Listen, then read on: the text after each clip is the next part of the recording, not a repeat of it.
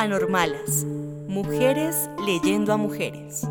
Hola, somos Adriana González, Catherine Villalobos y Nelly Vargas. Una voz, dos voces, tres voces que les dan voz a escritoras de distintos contextos. Nos gusta leer y ahora queremos compartir en voz alta nuestras lecturas favoritas y aquellas que vamos descubriendo. Bienvenidas, bienvenidos y bienvenides a este capítulo de Anormalas. Esta grabación fue hecha en casa para proteger a las voces lectoras. Es posible que escuches algunos ruidos que le dan textura a este ejercicio.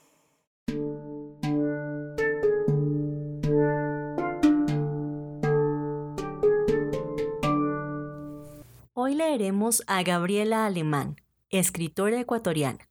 Es licenciada en traducción obtenida en el Reino Unido, es maestra en letras de la Universidad Andina Simón Bolívar y PhD en cine latinoamericano por la Universidad de Tulane en Nueva Orleans.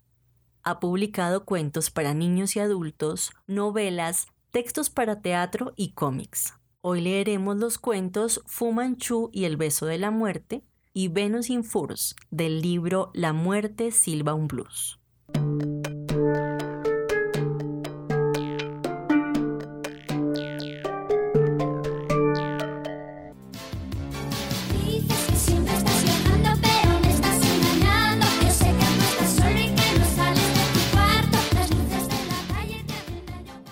Fumanchu y el beso de la muerte.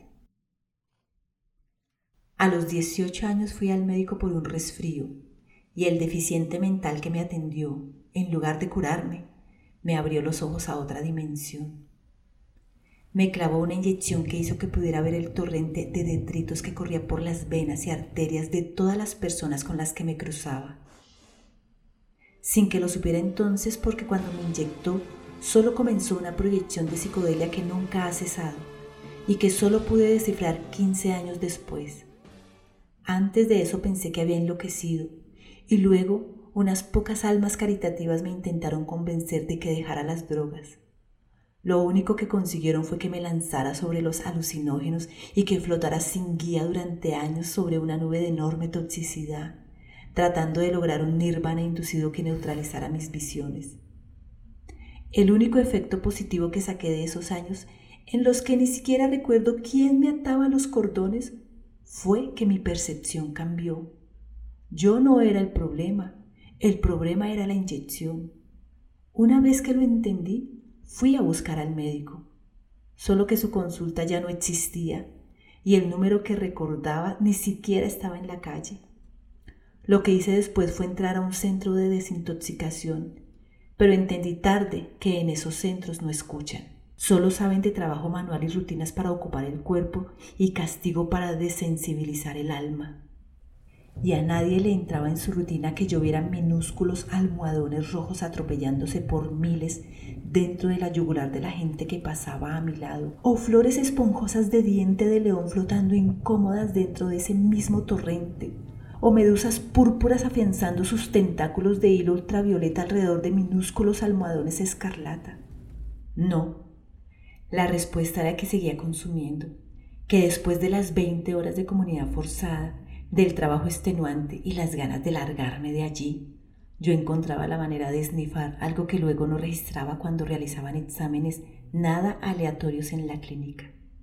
Pero saqué algo de mi presencia constante en la enfermería me permitió el acceso a las fichas de los otros pacientes. Las enfermeras dejaban sus historiales clínicos sobre las mesas de trabajo y a nadie parecía importarle mucho que los revisara. Total, era una drogadicta. Comencé a buscar patrones en lo que veía para luego cotejarlo con las fichas. Especulé sobre ello y empecé a suponer que corría por las venas de la gente en el centro y lo mejor su suerte me importaba un mojón. No me caían bien, habrían mentido sobre la muerte de sus padres para conseguir un favor o escupido sobre su mejor amigo para lograr un cumplido de las autoridades. No me interesaban. Lo único que me interesaba era lo que veía atropellarse por sus cuellos y brazos. No fue rápido ni fácil. Pero cuando dejé de hablar y por ello de recibir palo, las cosas mejoraron. Para cuando me dieron de alta, ya sabía qué era lo que veía, y si hubiera sido una mejor persona o alguien a quien le importara el avance de la humanidad, habría seguido una carrera médica o me habría interesado por la investigación científica. Pero no hice nada de eso. Además, estaba convencida de que cualquier cosa que dijera, por más que aportara pruebas, se desecharía.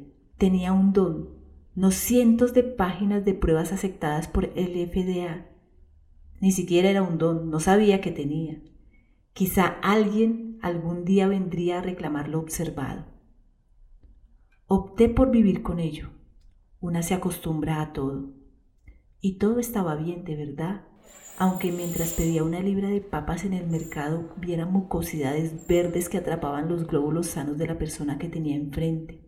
A veces, cuando notaba los inicios de una enfermedad y pensaba que la persona podía hacer algo al respecto, como escuchar a un extraño y creerle lo suficiente como para llegar a un doctor a tiempo, abría la boca. No lo hacía muy seguido. Me habían zarandeado, insultado y golpeado lo suficiente como para recordar que a nadie le gusta escuchar malas noticias y que si en algo nos distinguimos de los demás seres vivos en el planeta es por nuestro alto grado de negación. No, no y no. Era lo que más oía cuando aún pensaba hacer una diferencia. Traté de olvidar, de llevar una vida normal, de tener relaciones, trabajar, armar una familia. Fracasé en todos mis intentos. Es fácil hacerlo cuando a tu lado pasa un carnaval de bacterias, virus y células atrofiadas que con solo atraparlas a tiempo podrían revertir su carga mortal. Solo que nadie quería escuchar. Me olvidé de una vida ideal y comencé a trabajar en un gimnasio. Mantener el cuerpo ocupado calma la mente y la carga adicional de oxígeno, endorfinas y adrenalina hacía que por una vez todos fueran iguales y yo lograra olvidar las diferencias. El superávit de información llegaba a un punto neutro que me permitía respirar en paz y yo lo aprovechaba al máximo. En ese grado cero de conciencia no me habría parecido raro levitar. Pasaron algunos años, años en que apenas salía y aún así conocí a alguien. Vaya a saber cómo. Fuimos felices y luego no lo fuimos tanto. Para entonces comenzaba a tener problemas. Cuando una es joven, la muerte llega por accidente. Es un evento extraño y estrafalario. Y yo no preveía accidentes, detectaba enfermedades. Esas muertes me pasaban sobre la cabeza sin ser registradas, pero con el correr del tiempo la gente enferma en un principio sigue aferrada a una estúpida noción de inmortalidad y de que lo que les ocurre a los otros solo les ocurre a los otros, hasta que empieza su carrera en picada y tiene que aceptar que solo es cuestión de tiempo. Y acepta en su ignorancia. Yo, en cambio, sabía, y no solo eso, lo veía, y callaba. Eso fue lo peor, no tener con quién hablarlo no tener a alguien que me diera una perspectiva. Uno pensaría que llegado ese momento, sentiría que tenía una cierta ventaja sobre los demás, que sabiendo lo que sabía, ganaría, que sabría la estrategia que tendría que seguir y ganaría años. Basofia, el tipo de basofia que uno escucha una y otra vez hasta creer en ella el tipo de basofia que repiten en el cine y reproduce la televisión. Basofia que anestesia contra la reacción más lógica. Quiero decir, si el discurso del hombre araña no me logró convencer después de escucharlo una docena de veces, con gran conocimiento viene gran responsabilidad, nada lo haría. Arrastraba tres veces por semana a mi marido al cine, solo a las películas filmadas en alta definición o en 3D o con niveles nocivos de intervención digital. El acetato no velaba el flujo sanguíneo, el digital lo detenía por completo. Era un alivio ver gente sin ver sus fluidos. La oscuridad, además, favorecía que no viera el de los que me rodeaban. Una no gana tiempo, gana ansiedad. Yo sabía qué hacer con mi gran conocimiento. evitarlo. Y cuando logró invadir todos los rincones de mi vida, tuve una mejor opción, correr. Fue lo que hice cuando comencé a percibir los cambios en los pocos, íntimos amigos que tenía. ¿Qué? ¿No era suficiente notar cómo la piel se volvía ceniza, los párpados se caían y el pelo raleaba? ¿Tenía que llegar a señalar sus fallas? ¿Señalar a esos cuerpos queridos que rechinaban antes de fundirse? No, claro que no lo iba a hacer. Ni siquiera tomé una decisión para seguirla hasta sus últimas consecuencias. No, una noche salí a la zona a caminar. Fue una caminata larga. Me perdí por sus callejones más oscuros. Dejé el circuito turístico. Fui asaltada por cuatro bazuqueros y abandonada cuando vieron la intensidad de mi mirada. Cerca de las dos de la mañana lo encontré. Supe que era él antes de que me atajaran las pequeñas bombas de tiempo que le recorrían el cuerpo como un abismo. Había sido precioso, aún se podía notar. Los pómulos le seguían sujetando de una forma exquisita la piel, y cuando lograba olvidarse de sí mismo, los ojos le brillaban como estrellas sumergidas en el mar. Solo que ahora, al avanzar, se aventuraba hacia un barranco oscuro y nadie lo miraba a los ojos para no registrar las llagas de su piel. Sentí esas puñaladas una a una, como las sentía él. Me acerqué y lo invité a un trago.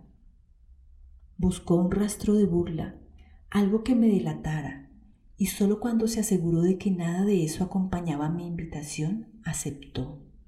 Fue fácil olvidarme de las minas multicolores que le recorrían la yugular. Tenía la piel tan fina y delgada sobre el rostro triangular que toda la cara se le iluminaba como el techo de una feria de pueblo. Ya lo dije, brillaba, quizá con más intensidad porque estaba a punto de extinguirse.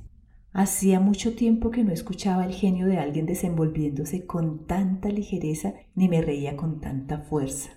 Sus defensas acabaron por caer y en ese mismo momento no sabría decir si acerqué la mano a su rostro porque quería precipitar mi caída y llevar a todos los que quería conmigo, o solo me dejé llevar por el momento. Cuando le metí la mano en el pelo y parte de él se me quedó en los dedos, no me asusté. Dejé de hacerlo y le tomé la mano. No sé cuánto tiempo pasó antes de que estuviéramos dentro de la habitación de un motel. Una vez arriba, paramos, pero él necesitaba que lo acariciara. Yo no sé qué necesitaba, pero sí sabía qué quería y el ambiente era demasiado sórdido para obtenerlo.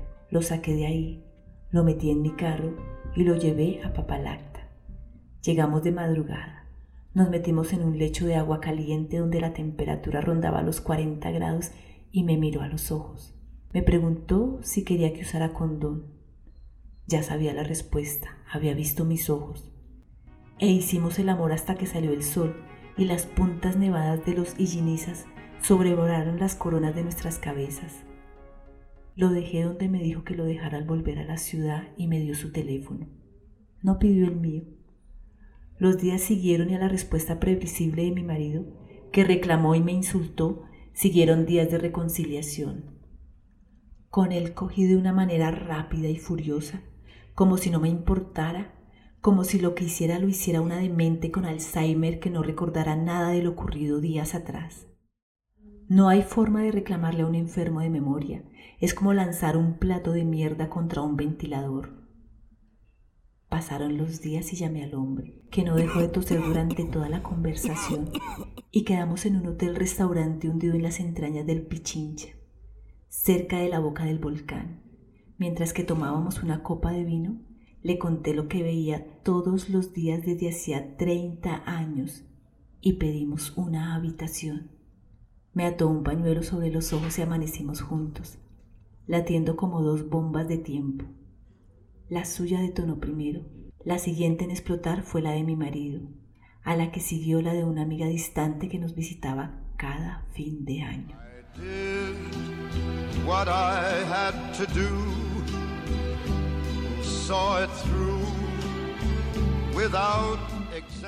Venus in Force. Shiny, shiny, shiny boots of leather with flash girl child. No moví la cabeza de izquierda a derecha para saber si seguía ahí, sino para tener una idea aproximada de cuánto pesaba, cómo calibraba el número de revoluciones del mundo y si la coordinación no me fallaba. Quedé en falta. Si iba a escapar de esa cama sin cruzarme con su dueño, iba a ser por una larga tira de arena movediza. Tanteé el bulto de ropa en el suelo y encontré mi ropa interior y las medias. Me calcé las botas y mientras agarraba la cartera, terminé de cerrarme el pantalón. Salí del cuarto apoyándome en las paredes y llegué al corredor tambaleándome. Una vez en la puerta de entrada, giré la aldaba y descubrí que estaba cerrada por dentro. No pude ver ninguna llave. No me lamenté. Imaginé que me esperaba una larga mañana, pero que alguien llegaría a abrirla. Tenía otras preocupaciones. Mi cerebro estaba por escapar por el lagrimal del ojo derecho si no le daba algo de café, así que salí a buscar la cocina. La migraña apenas me permitía mantenerme en pie. Esperaba que el café también lograra minimizar los rumores domésticos del edificio para que no se perpetuaran, como lo hacían ahora, en ondas expansivas. Seguí por el corredor, escuchando cómo se detonaban minas a cada paso, el chirrido de las pisadas sobre la madera, el ronroneo del refrigerador, los sonidos del piso de arriba. No había manera. Mis nervios estaban disparados. El café no solo rearmó la papilla de mi cerebro, sino que me puso en situación. Y había que reconocerlo. No me había tocado una buena mano en la repartición de cartas. Miré por la ventana y llovía. El color del cielo en Astoria era cenizo y ya iban a ser cerca de las 5 de la tarde. La larga mañana había pasado hacia horas. Podía ver mi rostro ovalado desvaneciéndose en la lluvia pero preferí concentrarme en las gotas que se estrellaban como monedas contra el vidrio y me perdí en sus formas. Mejor ahí que dentro de mi cerebro, calculando posibilidades y recordando cómo había llegado a ese departamento. Pero los cálculos desaparecieron pronto. Apenas llegó el ruido del derrumbe en uno de los cuartos cercanos. Seguí el estruendo hasta una habitación donde encontré a un niño de no más de cuatro años, que sentado en el suelo acariciaba un pequeño conejo blanco. Cuando entré, no alzó la vista, pero pude ver a través del enorme ventanal a sus espaldas cómo el mundo desaparecía tras la boca de un desagüe. Sobre ese ruido y el de mi cabeza le pregunté cómo se llamaba. No respondió.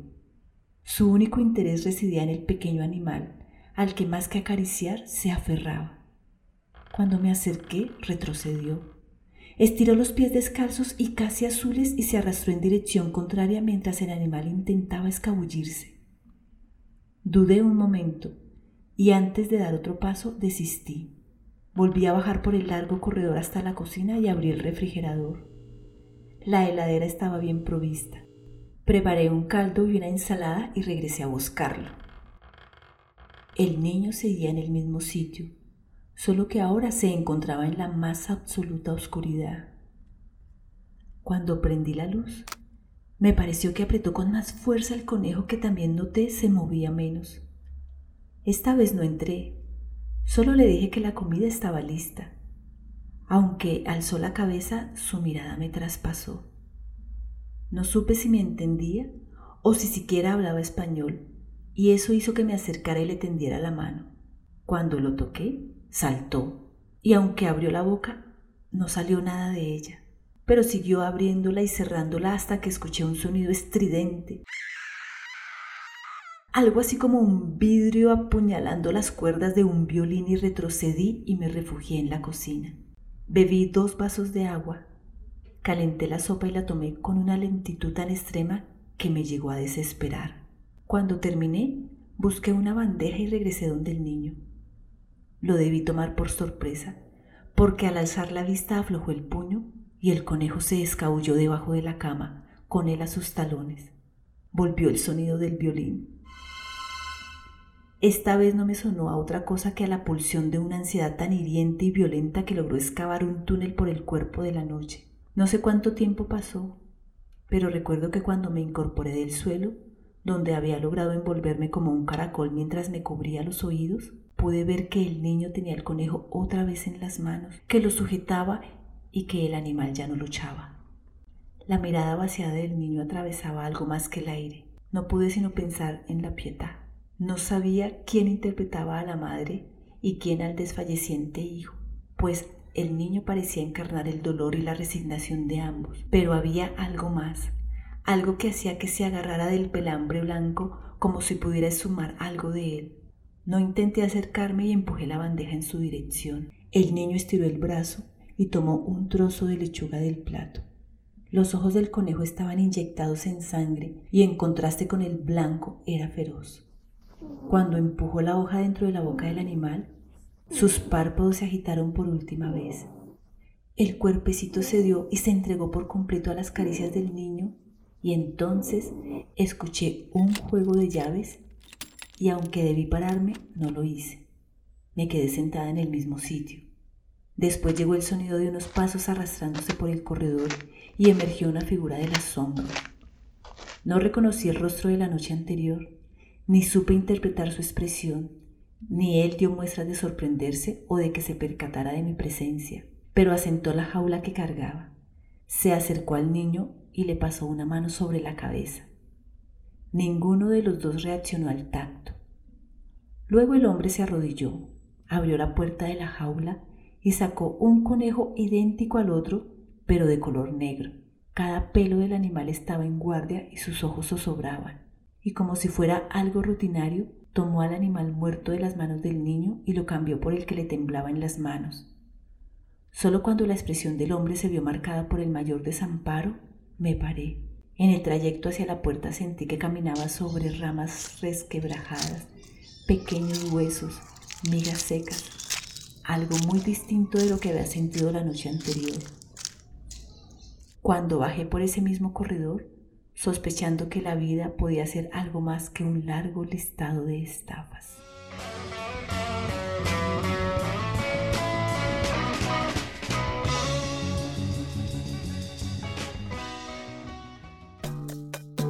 Anormalas, mujeres leyendo a mujeres.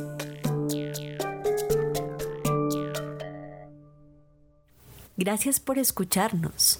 Encuentra este y otros capítulos en YouTube, Apple Podcast, Spotify y en nuestro blog. Síguenos en Instagram, Twitter y Facebook. Comparte este capítulo con tus amigos. Anormalas, mujeres leyendo a mujeres un podcast con sabor de boca que se te queda en la mente y en el corazón.